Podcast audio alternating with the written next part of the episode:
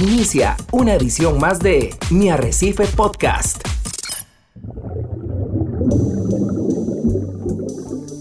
Usted está a punto de sumergirse en los misterios de nuestros océanos y en el fascinante mundo de los acuarios marinos. Esto es Acuariofilia Marina, un mundo marino en la radio gracias a la Asociación Costarricense de Acuariofilia Marina, una organización sin fines de lucro comprometida con el acuarismo responsable y profesional. Muy buenos días, amiga y amigo de Radio Monumental.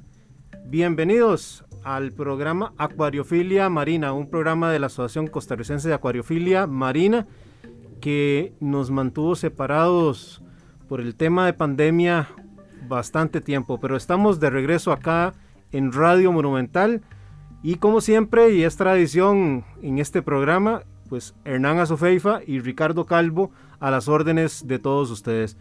Muy buenos días Ricardo, ¿cómo estás? ¿Qué tal, don Hernán? Eh, muy buenos días para usted y para todas las personas que nos escuchan a través de las ondas radiales de Radio Monumental, la radio de Costa Rica, que era bastante extrañada. Ya tenemos aproximadamente un año no estar al aire, ¿verdad? Vamos a cumplir el año. Con Acuariofilia Marina, siendo muy responsables, honestamente, ¿verdad? Por toda la situación que se está viviendo en el país con esta pandemia, quisimos eh, ser muy precavidos también y, guardar... Eh, por supuesto que la seguridad y la salud de todos nosotros, sin embargo extrañando mucho ese contacto con la gente que se nos acerca y que muy amablemente nos abren las puertas de su hogar, de su lugar de trabajo, de su automóvil, donde sea que usted nos esté escuchando, gracias por ser parte de Acuariofilia Marina, muy contentos estrenando mes y volviendo nuevamente a tener este espacio con todos ustedes. Correcto, y siendo muy responsables, pues eh, si nos escuchan también conversar de una forma no normal es porque andamos también nuestros cubrebocas. Pero ya hacía falta tener acuariofilia marina y en eso hemos estado trabajando en la asociación para tratar de regresar con muy buenas energías, con muy buena disposición, manteniendo los protocolos de Central de Radio sobre el manejo de esta situación de pandemia, que como bien decías al inicio, pues a todos nos tomó por sorpresa y nos hemos venido acostumbrando a tenerle respeto y pero también a saber cómo manejar esta situación para regresar a, nuestras actividades diarias. Y se pone uno a pensar, don Hernán, después de un año, ¿qué ha pasado en la acuariofilia? ¿Qué ha pasado en el mundo? Hemos visto un hobby también eh, que se ha visto afectado, que no ha sido ajeno a esta situación de la pandemia. Hemos visto eh, cómo inclusive los comercios a nivel mundial han tenido que agenciárselas han tenido que transformar sus procesos, eh, sus cadenas de suministro para poder tener en cuenta que ahora eh, a lo mejor los productos que ellos eh, ofrecen en las diferentes tiendas no llegan de la, de la misma forma. En algún momento, inclusive usted se acuerda, don Hernán, iniciando esta pandemia por allá del mes de abril, mayo, empezó a escasear material que es sumamente elemental y básico para el hobby. Vimos eh, algunas tiendas a, nivel nacional e inclusive internacional que se quedaban sin inventario de sal, siendo un elemento tan básico para la práctica del acuarismo marino. Y así podríamos enumerar muchísimos. No escapa este hobby de una situación como esta. No, sin duda no ha escapado, Ricardo, y no solo en Costa Rica, sino en el mundo entero. Ya hablaremos de algunos proyectos que como asociación tuvimos que asumir para ayudar a ciertas instituciones a salir adelante también dentro de esta situación de pandemia y que afectaron ya sean peces o corales. Y efectivamente, en el momento en que comienza a haber un cese de vuelos, un cierre de fronteras, pues esa importación de sal, esa importación inclusive de organismos vivos, peces, corales, eh, test para hacer nuestras mediciones en el acuario, en fin, todo esto se, va, se vio afectado y Costa Rica pues no fue la, excepción. Eh, me acuerdo leer en no pocas eh, oportunidades situaciones que se estaban presentando dentro de los Estados Unidos porque así como tenemos nuestras preferencias por ciertos productos, pues en otros países también las hay. Y hay mucho producto europeo, principalmente de Alemania, que tiene una muy buena reputación por su calidad, en el uso de nuestro hobby y en, acuarios públicos y centros de investigación, que tampoco pudieron llegar a los Estados Unidos. Así que este tema de, la pandemia pues nos ha enseñado a, a revisar los protocolos que tenemos en nuestros hogares para ser un poco más previsores e incluso a tener que fabricar en algunas oportunidades eh, algunos insumos. Sí, nuestro plan de contingencia nos puso a reflexionar grandemente en qué hacemos si, eh, porque estábamos muy acostumbrados a que ese, ese producto, ese alimento, esa especie constantemente llegara a nuestros acuarios, pero al tener una, una cadena de suministro interrumpida por esta situación, pues fue, fue bastante interesante. El hecho también de abrirse a otros productos también, ¿verdad? Que tuvimos que hacerlo en determinado momento o entender la nueva realidad de cómo podíamos, eh, inclusive como asociación, ajustarnos, ya que, como usted este, bien lo sabe, don Hernán, nos gusta muchísimo abrir espacios de conversación para nuestros asociados, entonces, cómo nosotros también tuvimos que movernos a sistemas más virtuales, a conversación más virtual, a servicio más virtual como asociación, pero que también lamentablemente desacelera muchos planes que teníamos.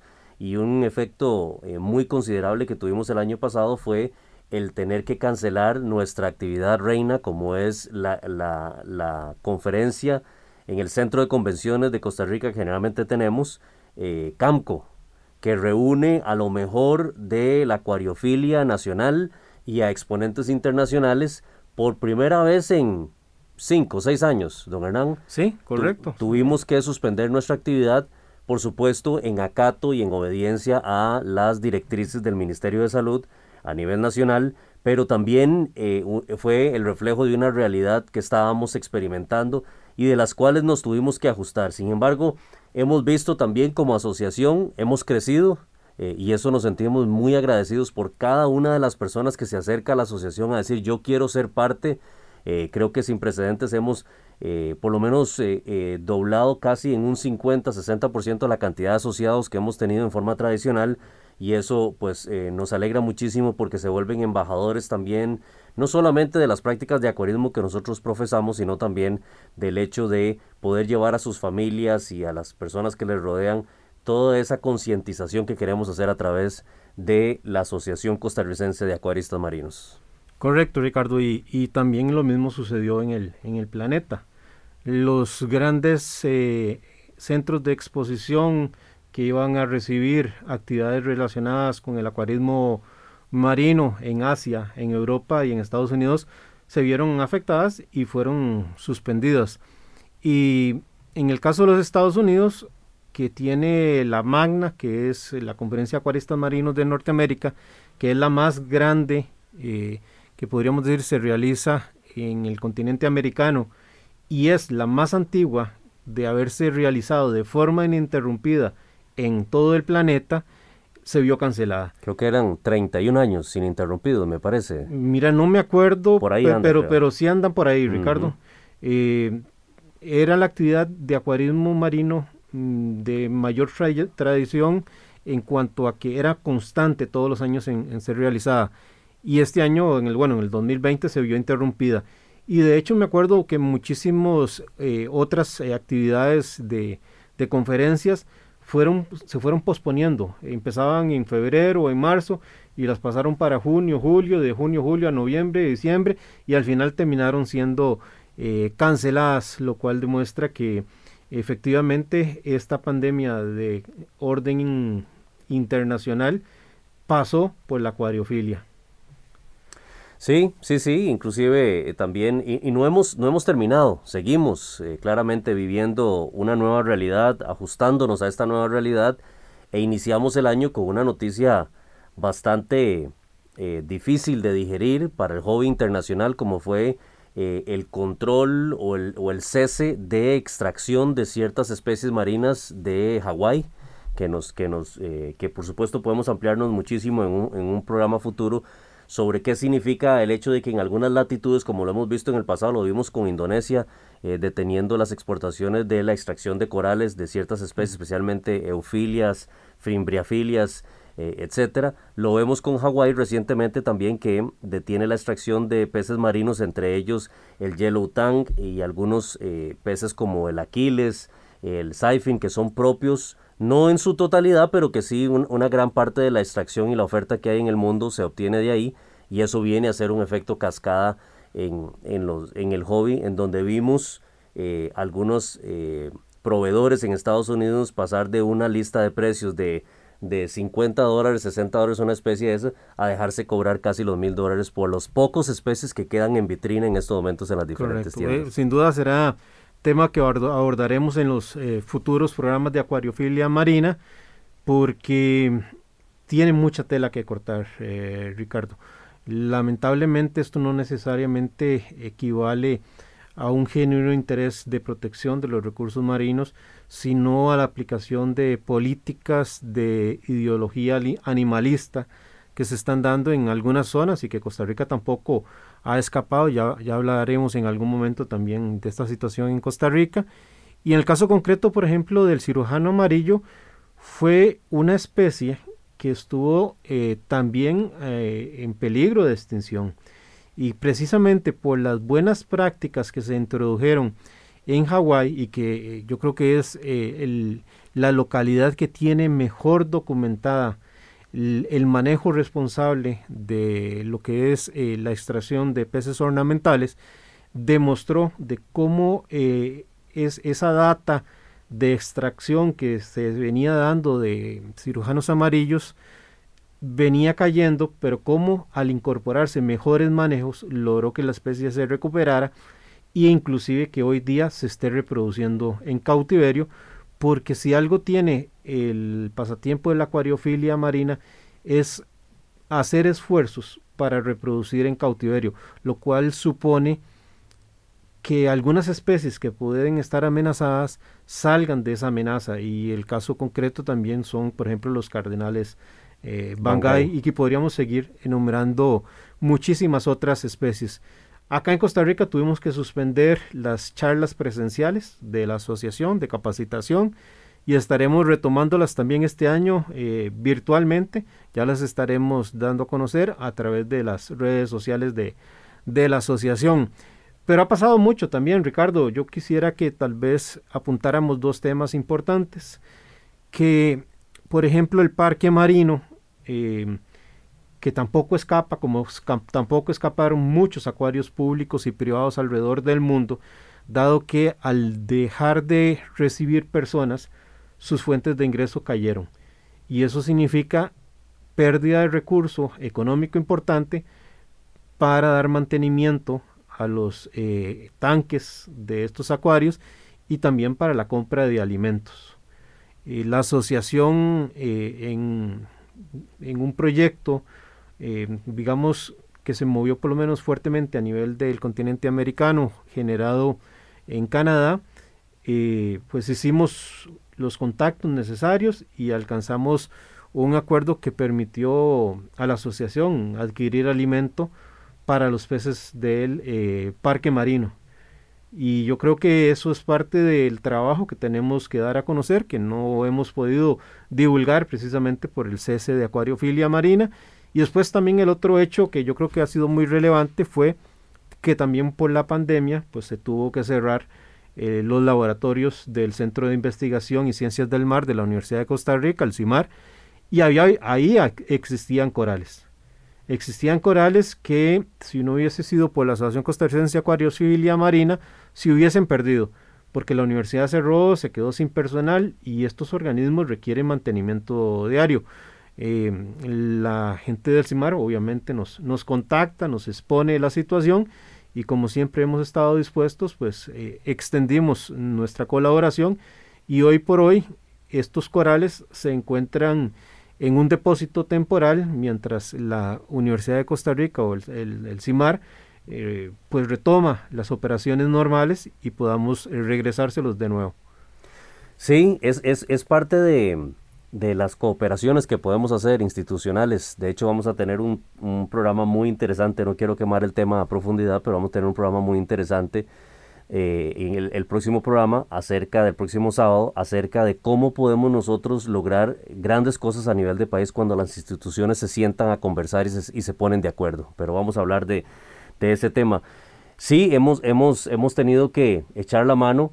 Eh, en instituciones en las cuales creemos que están haciendo muy bien las cosas y que vemos la ventaja para, para nosotros eh, tener la custodia, por ejemplo, de, este, de estos corales que usted decía, estiloporas de, de la Universidad de Costa Rica, don Hernán, eh, representa un tesoro nacional que no existe prácticamente en nuestros tanques, porque nosotros, eh, como es bien sabido, nosotros no, no adquirimos, no promovemos el hecho de que la, la, flora y la fauna costarricense de nuestros mares se, se explote. Entonces, por tal motivo, eh, tener ese tipo de corales en custodia, en, ese, en, ese, en, en esa custodia temporal, pues representa una oportunidad para que nosotros mismos podamos admirar más de cerca eh, ese tesoro que tenemos. Y como usted bien como usted bien lo ha hecho inclusive hemos visto la evolución de los corales a vivir en diferentes condiciones.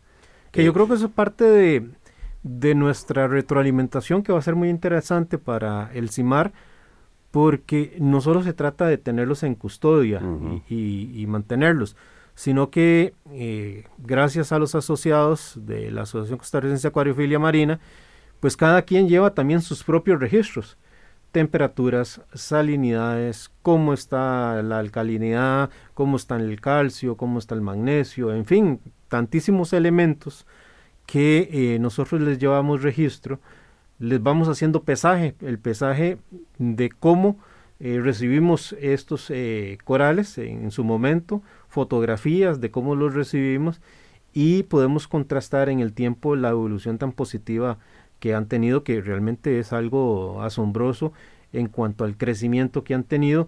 Y como cada acuarista pues tiene su propio librillo de cómo llevar esta afición, creo que esa información va a ser muy interesante para la gente del CIMAR porque podrá contrastar todos los datos que les hemos generado y ver cuáles elementos tal vez hayan sido eh, elementos que catapulten un, mayor crecimiento de, estos corales y dar alguna luz que cruzada con la información que ellos han generado en el CIMAR pueda ser de utilidad para rescatar estos corales del de, eh, Océano Pacífico donde los hemos venido perdiendo de forma muy acelerada, diría yo lamentable.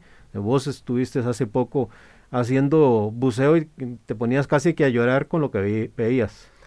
Sí, el, el, el, manto, el fondo marino en estos momentos realmente carece muchísimo de ese ecosistema y esa riqueza natural que a lo mejor hace 20, 30 años muchas personas que practicaban el buceo pudieron observar eh, y tantas especies que ya dejamos de ver también en nuestras costas, en, en, los lugares donde consideramos que hay formaciones coralinas eh, o rocosas, ya hay especies que no se ven, lamentablemente es cada vez menos común verlos. Y don Hernán, yo tanto a los eh, hice varias inmersiones en las costas del Pacífico de Guanacaste, en donde eh, a 5 metros y 18 metros de, profundidad se veía la misma cantidad de escasez de, corales y, y, en los lugares donde existían realmente muy malas condiciones. Mucha sedimentación, mucha contaminación, poca penetración de luz en algunos, en algunos sectores. Eh, lo cual lo pone uno a pensar eh, el daño que estamos haciendo como, como seres humanos, como raza, eh, al, a los recursos naturales que tenemos en el mar y tanto daño que se le hace especialmente a, las, a, las, a los arrecifes coralinos que tenemos, ya los pocos que tenemos en el país. Realmente fue para reflexionar muchísimo, eh, pero ver muchos también de los seres que nosotros usualmente tenemos en los acuarios, o por lo menos que se ven en la acuariofilia marina, eh, verlos en vivo y a todo color en su hábitat eh, natural es impresionante también. La riqueza que tenemos en el país, todavía, todavía hay por qué luchar. Yo, si hay algo que, que tuve fue dos perspectivas, una de mucha tristeza al ver el estado, pero una también de esperanza al ver que se puede todavía salvar lo que tenemos. Mira, Ricardo, y este año de pandemia, el 2020, también, como dice el dicho, una de cal y una de arena. A nivel mundial, hubo un repunte muy fuerte de la acuariofilia marina, dado que mucha cantidad de personas pues pasó en sus hogares, ya sea haciendo cuarentenas o bien haciendo teletrabajo. Y eso provocó que se le prestara mayor atención por parte de quienes tenían acuario a cómo tenían sus acuarios y por parte de otras personas que no tenían como una actividad a la que podrían echar mano para eh, atender los altos factores de estrés que se estaban viviendo. Y es interesante cómo van apareciendo estudios eh, relacionados con eso, el, el, COVID y el manejo del estrés, las eh, cuarentenas y el manejo del estrés, donde siempre lo hemos hablado en, en, Acuariofilia Marina, pues hicimos por lo menos dos programas dedicados a la terapia azul. Y si usted no los ha, no ha tenido la oportunidad de escucharlos, los, los invitamos a que lo puedan hacer. Pueden entrar al sitio web de la asociación, que es www.asocam.cr.org. Asocamcr.org. ORG, perdón. Y ahí buscan la pestaña de podcast y podrán buscar estos eh, programas dedicados a la terapia azul. Yo decía que una de cal y una de arena porque eh, así como el, el acuarismo pues eh, crece y lo vemos también aquí en Costa Rica, una mayor demanda con limitaciones de inventarios disponibles, la de, la de cal es que eso motivó un mayor tráfico de especies ilegales, Ricardo. Em, la asociación hicimos varias denuncias, tuvimos bastante activos de, denunciando eh, la mayor cantidad de peces eh, nacionales eh, sacados ilegalmente y vendidos en la clandestinidad, dada la imposibilidad de, de importarlos. Pero lastimosamente a eso se suma la extracción también ilegal de otros organismos invertebrados, poquitos corales nacionales que vos ya señalabas, pero estrellas de mar, camarones, rocas, eh, etcétera. Liebres. Entonces, eh, yo diría que ese es el lado negativo, porque aunque ya vivíamos un mercado eh, ilegal en crecimiento, dada la, la, la, negativa del Estado de querer regularizar la actividad de importación de corales, muchos han optado por sacarlos del mar y ver un negocio lucrativo en ello cuando está prohibida la importación de corales del país, sumado a un altísimo índice de desempleo en Costa Rica, en una zona de orden pesquero, donde por mucho tiempo también se les prohibió a los pescadores salir. Así que eh, hubo un cultivo muy propicio para el desarrollo de esa actividad ilegal que va a costar revertir porque ya eh, hay un modo de vida que se ha venido desarrollando. Sí, sí, sí, lamentablemente el mercado negro eh, es creciente, eh, esta situación la vino a agravar. Mucha gente tuvo que echarle mano a este tipo de actividades y lamentablemente encuentran clientela a nivel nacional. Y eso, este, el casar la oferta con la demanda, en un mercado negro costarricense en el cual lamentablemente vemos, como ya lo decía usted, peces nacionales, corales nacionales, invertebrados nacionales en términos marines, eh, es muy lamentable, es muy lamentable, pero creemos en las instituciones nacionales, creemos en la respuesta también, en la concientización y en el hecho de que pronto encontraremos un orden jurídico que permita retornar las actividades normales de importación que, eh, que vengan a, a bajarle, digámoslo así, el incentivo de poder explotar nuestros mares de forma clandestina y no controlada. Así que... Vos, sos más optimista que yo, Ricardo. Yo, yo realmente pues, estoy muy preocupado con, esto. No fueron pocas las denuncias que hicimos. Eh, hicimos bastantes denuncias. Eh, me acuerdo de la, una de las últimas que tramitamos y la preocupación que había en un, uno de nuestros amigos funcionarios del SINAC de que a pesar de que estaba presentada incluso ante el OIJ, estaba durmiendo el sueño de los justos. Eh, y el tema aquí es un tema de tiempo, Ricardo, porque puede ser que efectivamente lleguemos a encontrar una solución de carácter jurídico, pero el tema es que nuestros mares, nuestros corales no tienen tiempo. Conforme pasan los meses y están viviendo una situación eh, muy difícil de cambio climático significa una pérdida de organismos a las cuales no nos podemos dar el lujo. Y lamentablemente eh, tenemos un mercado negro que ha sido pues catapultado por eh, la falta de decisión gubernamental, lastimosamente. y al final de cuentas, a ver, yo siempre he dicho, yo tengo mi acuario desde hace 20 años y yo hoy por hoy no meto nada porque no, no, no me cabe nada, más bien tengo que andar cortando para, para hacer espacio.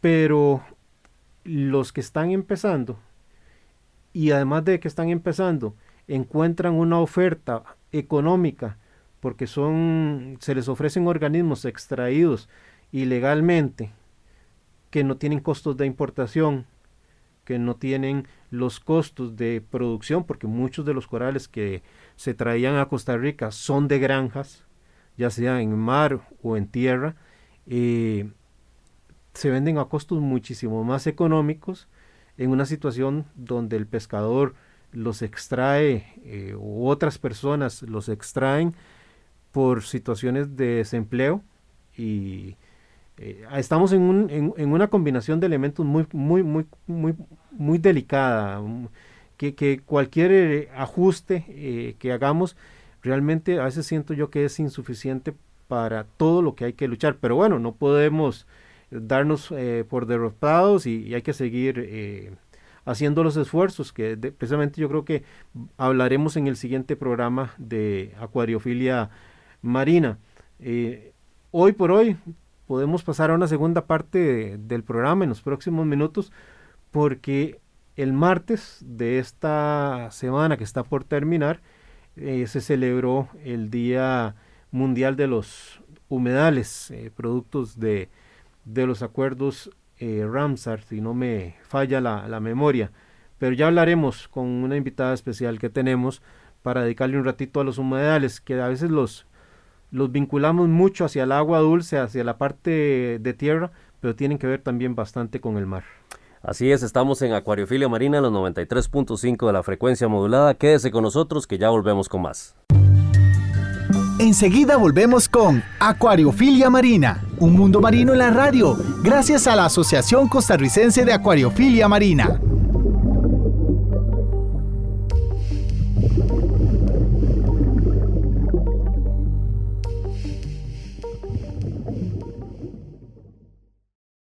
Mi Arrecife Podcast. Exploremos juntos las fascinantes formas de vida que habitan nuestros mares y acuarios marinos. Acuariofilia Marina está de vuelta. Muchísimas gracias por estar con nosotros acá en Acuariofilia Marina en los 93.5 de Radio Monumental, en la radio de Costa Rica.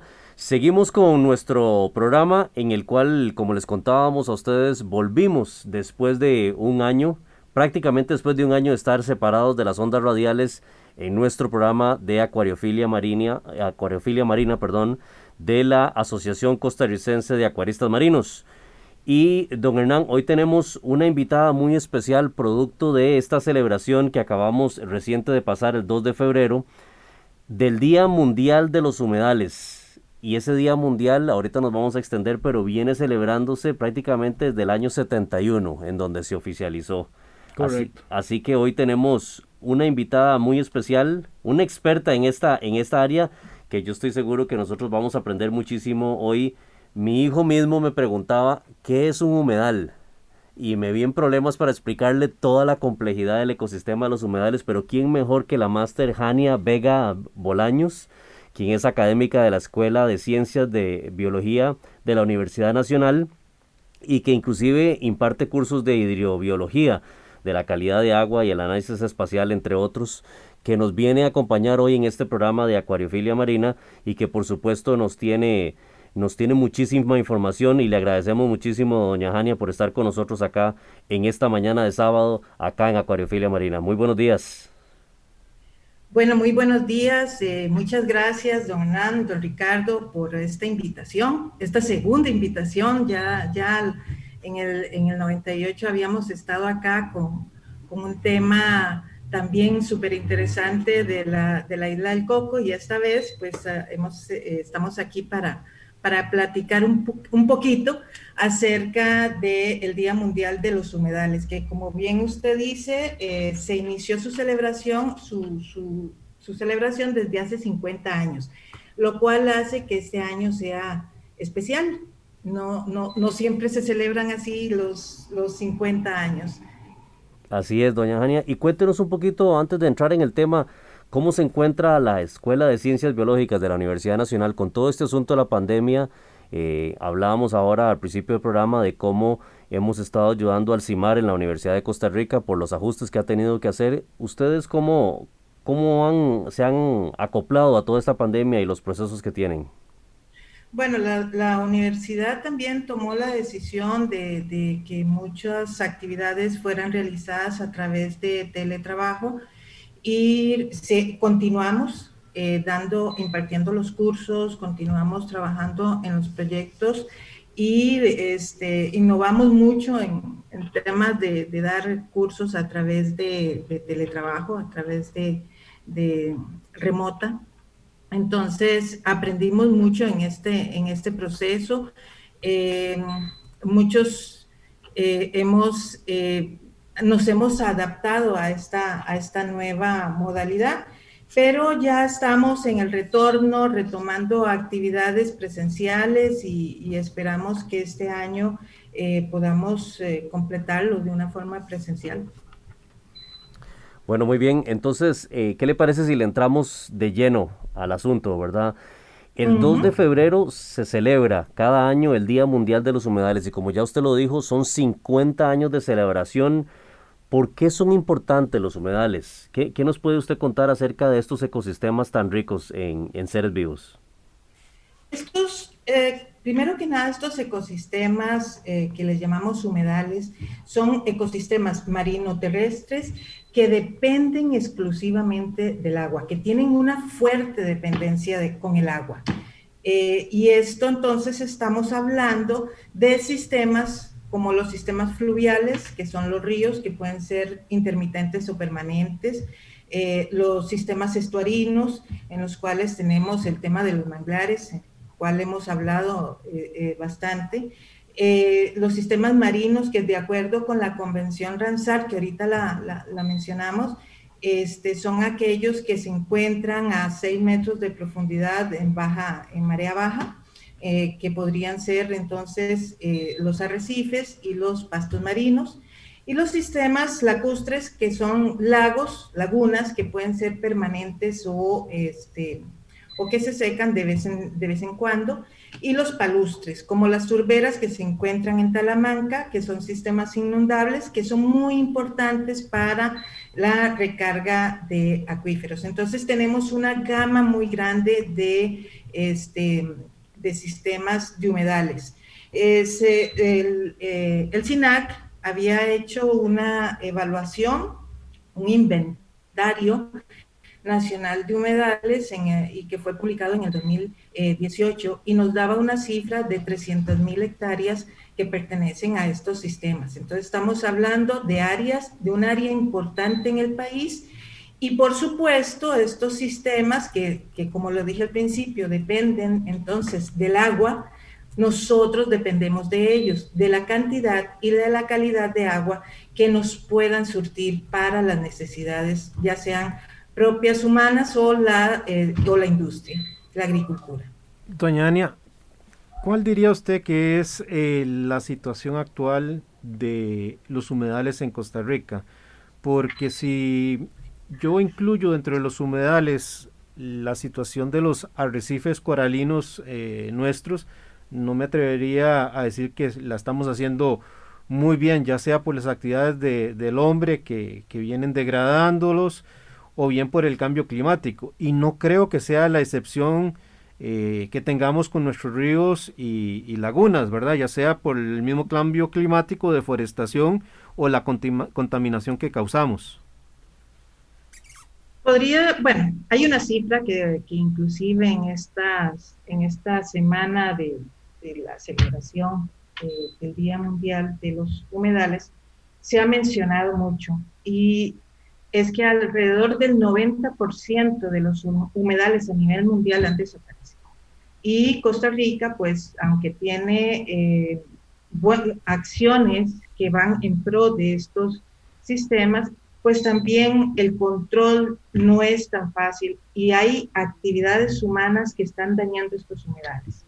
Eh, basta mencionar, por ejemplo, en Caño Negro, cómo actividades agrícolas se están metiendo al área protegida, o por ejemplo, cómo el manglar de Punta Arenas está desapareciendo, este, hay blanqueamiento de, de, coral, eh, producto de cambio en la, en la temperatura o cambio en la turbidez del agua, producto también de los arrastres de sedimentos que se dan por parte del, del, continente. Entonces, hay todo un cambio en el uso del suelo que se está gestando y que continuamente, por, por, un tema económico, pero no se está valorando realmente que la destrucción de estos ecosistemas nos pueden generar un déficit de agua en el futuro y no muy, no muy lejano, ¿verdad? Correcto. Yo, yo cuando pienso en esto, eh, creo que podríamos verlo desde dos perspectivas. Una meramente egoísta y otra que tal vez es un poco más altruista, sin dejar eh, de entender que esta altruista al final de cuentas termina siempre en el bienestar del ser humano. En la egoísta, y me gustaría que lo profundizara, doña Jania, en la egoísta, por ejemplo, solo los arrecifes marinos y su destrucción implicará para la humanidad serias consecuencias, desde que son eh, estructuras que evitan el mayor daño a las costas, a las poblaciones eh, costeras, hasta proveer el alimento de un ecosistema eh, marino que, que, sostiene los arrecifes naturales el 25% de la vida marina. Y si lo vemos desde esa perspectiva meramente egoísta del ser humano, significa que nosotros mismos estamos construyendo nuestra propia autodestrucción. Y si lo vemos en la dimensión más altruista es la gran biodiversidad de organismos que la humanidad o el planeta va a perder y, con, y que le estamos condenando a generaciones futuras. Y también nuevamente, si lo vemos desde una perspectiva egoísta, significa la pérdida de una biodiversidad que desconocemos los aportes, por ejemplo, que en medicina eh, pueden estar contribuyendo eh, para un mejor bienestar humano.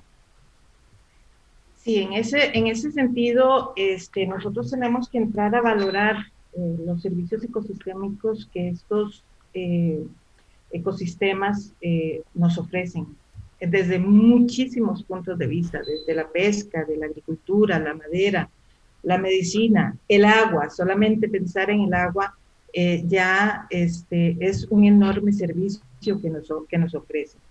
Hay un dato interesante de un trabajo que hizo el SINAC, el SINAC ha estado trabajando mucho en este tema de humedales y eh, e hicieron una evaluación este, de los servicios ecosistémicos de siete humedales y determinaron que si se evaluaba, por ejemplo, la provisión de alimentos, el agua fresca, eh, materiales genéticos, regulación climática, regulación del agua, purificación del agua, tratamientos de desecho, polinización, por ejemplo, eh, y en culturales, que es, es, otro tema que hay que sumarle, la recreación, turismo, eh, estéticos, belleza escénica, espiritualidad, educación, eh, formación de suelo, ciclo de nutrientes. En solo esos siete eh, humedales se evaluaron o se, generó una cifra de 3 mil millones de dólares al año en servicios ecosistémicos. Si perdemos esos servicios ecosistémicos, ¿con qué dinero lo vamos a reponer en el futuro? O sea, esas son las decisiones que eh, tienen que realmente tener una participación gubernamental y este, universidades y eh, la población para que esto no lo perdamos, porque es muy importante para el bienestar y la sobrevivencia y la calidad de vida de la población algunas personas los reconocen como las venas o arterias del paisaje, inclusive de los humedales. A mí me sorprende muchísimo, doña Ania, los diferentes tipos de humedales. Eh, generalmente, en lugar de decir humedales, eh, por lo menos en este lado del mundo eh, del acuarismo marino, los conocemos más como arrecifes coralinos, especialmente los de baja profundidad, como usted decía anteriormente. A, lo mejor también son un poquito más conocidos los manglares a nivel nacional pero los humedales definitivamente tienen una biodiversidad importantísima y usted lo decía ahora y, hacíamos un poco de énfasis al principio del programa. El aspecto de estrés en la humanidad en situaciones como la pandemia en general está eh, poniendo realmente en peligro a toda la humanidad. y cómo este tipo de lugares, como lo es el mar, como es ese sentimiento, y hablábamos ahora inclusive de la acuaroterapia o la terapia azul, de ese bienestar, esa tranquilidad, cómo nosotros combatimos el estrés y las actividades cotidianas con este tipo de ecosistemas, son importantes desde el punto de vista hasta de turismo no solamente eh, la parte de ecosistemas, sino el ecoturismo también, la importancia en el país. ¿Usted siente que nosotros a nivel de país tenemos programas que realmente exploten en forma positiva el turismo responsable con respecto a los humedales? Bueno, eh, hay varias iniciativas eh, que se están incluyendo en los planes de manejo. para hacer ese tipo de turismo un poco más rural, más, más para ir a, aprovechar la belleza escénica. Y eso es muy bueno porque a nivel del SINA, que es, eh, es un ente rector, este, se está incluyendo, sobre todo en las áreas protegidas, este, ese tipo de participación de la comunidad para poder eh, que la comunidad también tenga un, un, ingreso a partir de estos, de estos sistemas y aprovechar entonces esta, esta belleza escénica. Por ejemplo, bueno, yo no sé si ustedes han navegado por los esteros de Punta Arenas. Uno a veces ni siquiera lo pensaría. Cuando uno a veces llega a Punta Arenas y, lo, ve ahí, pero no, va y lo, aprovecha desde el punto de vista de, de, de la belleza escénica que tiene. Es impresionante andar en estos canales y en algún momento han habido iniciativas para turísticas para llevar a la gente a a recorrer estos canales, que son muy, muy bonitos, muy limpios y con, con una hermosa vegetación y fauna eh, que, se, que se pueden observar. Eh, y algo muy novedoso, por ejemplo, para, que sería muy bueno para la gente que, está en San José, que no tiene, que, que, que, está viviendo en la, en la, entre, entre cemento, es muy bueno tener este, este, esta oportunidad de conocer estos humedales que, realmente ofrecen una, una liberación hacia el estrés. Entonces, hay iniciativas que se, que se conocen. Eh, probablemente el, de, la pandemia ha venido a, a, eliminar muchas de estas, a cerrar muchas de estas iniciativas. Esperamos que, que, que, esto mejore y que se puedan retomar, porque realmente, sobre todo la gente que vive en San José, más con todo el estrés de, de vivir acá, necesita de estos humedales, necesita de la belleza escénica que ofrecen estos humedales. Y un paseíto ahí por entre los canales de, de, los manglares de Punta Arenas este, es, es muy refrescante. Doña Ania, mm, ya se nos está agotando el tiempo y, como siempre se nos, nos, vence el mismo para la terminación del programa, pero no quisiera irme sin por lo menos pedirle su opinión o su recomendación sobre el tema de la educación eh, en dos planos. La educación para las simples personas, que, qué podemos hacer por mantener y, y, hacer un esfuerzo en que estos humedales sigan existiendo y más bien los recuperemos. Y por otro lado, un llamado al sector privado, principalmente aquel que tiene un contacto muy directo con eh, el, agua, ¿verdad? Eh, pasa desde el uso de ciertos pesticidas, eh, pasa desde el uso de ciertas actividades agrícolas que puedan estar contaminando o degradando estos ecosistemas. Yo creo que, ya, bueno, para terminar, este, estas empresas tienen que tomar mucha conciencia y deben de trabajar de la mano con las instituciones rectoras municipalidades, SINAC, CETENA, universidades, para lograr un eh, uso eh, más eficiente del recurso agua, del recurso que, utilizan para, para sus producciones y, reducir significativamente la contaminación. Hay que recordar que, que estas empresas, o cualquier otra, o las mismas empresas del Estado, todas las que utilizan y nosotros mismos, como usuarios del agua, tenemos que ser conscientes de este, eh, mejorar en eficiencia, porque no podemos seguir contaminando este recurso tan, tan importante. Un llamado a las, a las municipalidades y a los centros rectores para el control de estas, de estas situaciones que, que van en perjuicio de estos humedales y por supuesto eh, que, que, debemos continuar eh, nosotros, como, nosotros como institución con la investigación en estas, en estas uh, zonas. Eh, nosotros trabajamos con, con, arrecifes rocosos y humedales de manglar este, en el monitoreo y que tenemos que seguir eh, en esa línea para poder establecer entonces el estado de salud de estos ecosistemas y se puedan tomar las decisiones del caso. Muchísimas gracias, doña Jania. Le agradecemos muchísimo el que nos haya acompañado en esta mañana a conversar acá un poco acerca de los beneficios o servicios ecosistémicos que dan los humedales, no solamente en nuestro país, sino a nivel mundial. Estamos claros que a nivel de esta organización de Ramsar, desde el año 71 se creó una conciencia para declarar los humedales como patrimonio mundial y se registraron miles de miles de hectáreas, de hecho millones de hectáreas alrededor del mundo donde se encuentran los humedales en diferentes países y el cómo como país nosotros debemos de aprender todavía más, como ya lo decía don Hernán, se necesita más educación. Así que doña Jania, agradecerle muchísimo que nos haya acompañado y gracias también a todos los que nos acompañaron en esta mañana en Radio Monumental, la radio de Costa Rica, felices de estar de vuelta con Acuariofilia Marina. Acuariofilia Marina, un mundo marino en la radio, gracias a la Asociación Costarricense de Acuariofilia Marina.